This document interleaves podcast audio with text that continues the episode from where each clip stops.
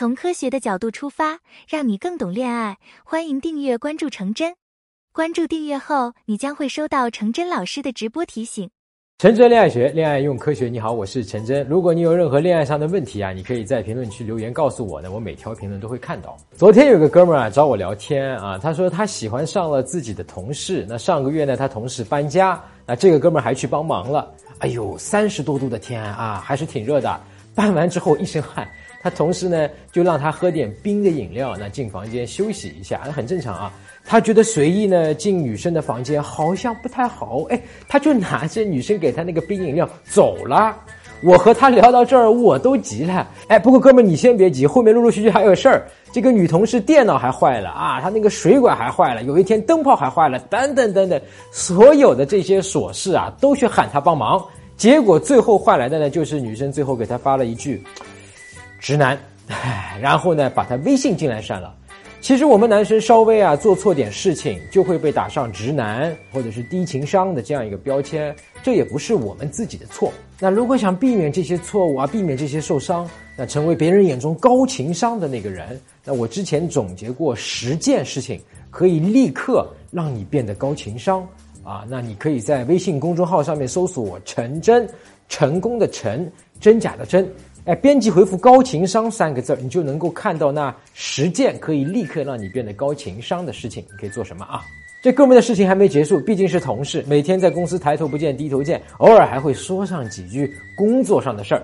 那他可能是觉得自己之前没有做好，每天热衷于今天帮他做个表格，明天帮他打印材料，对吧？后天帮他弄个水管啥的。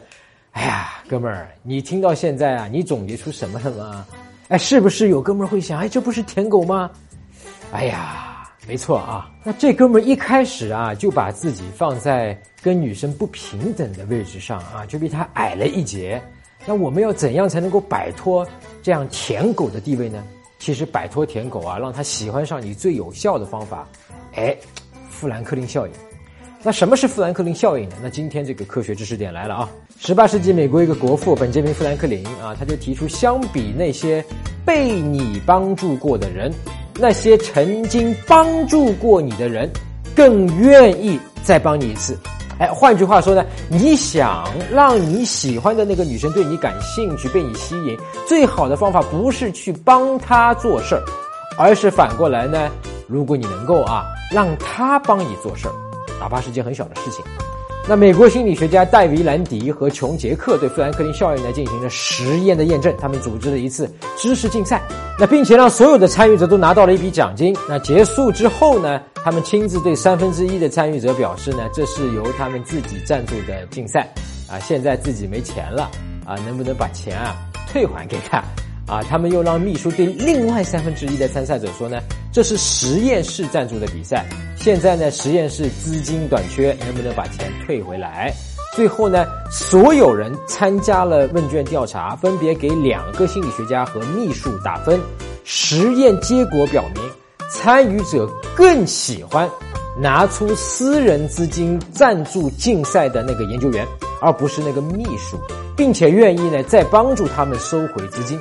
哎，哥们儿，在咱们男人固定的思维里面，是不是要去多帮别人啊？我喜欢你，我就去帮你，对吧？在恋爱上呢，就是多帮女生做事情，那么女生就会喜欢你。要说的更加的实质一些，就是想啊，靠我来帮你，来感动你啊，那这个女生是不是就会和我在一起了？她会就开始关心我了，喜欢我了啊？从来没有想过让女生去帮你做一些小事情，哪怕是一件微不足道的事情，对不对？哎，听到这里，咱们可以换个思路啊，想想看，是不是有一些什么对方能够帮你的啊？这些他力所能及的、顺手的小事儿，是不是可以让你喜欢那个同事或者同学帮你一下呢？比方说，哎，我要拿一个东西，你帮我拿一下这本书，对吧？力所能及的小事啊。哎，或者往上面级别再高一级别的，比方说，哎，他正好要去买一杯饮料或者是咖啡，你让他说帮我带一杯，哎，不是让他请啊，你得把钱给他，对吧？让他带一杯咖啡，这也是个小事儿啊。那这样你和他立刻就处在一个相对平等的位置上了，对吧？在他的心目中，你就和前一百个追他的这个舔狗不一样了。好，那今天的这个恋爱课咱们先聊到这儿啊，这个更多、更具体的、更详细的。啊，关于恋爱中的方法技巧啊，怎么让他喜欢上你，我会在以后的节目中分享出来。你可以呢订阅关注我，我们下周再见。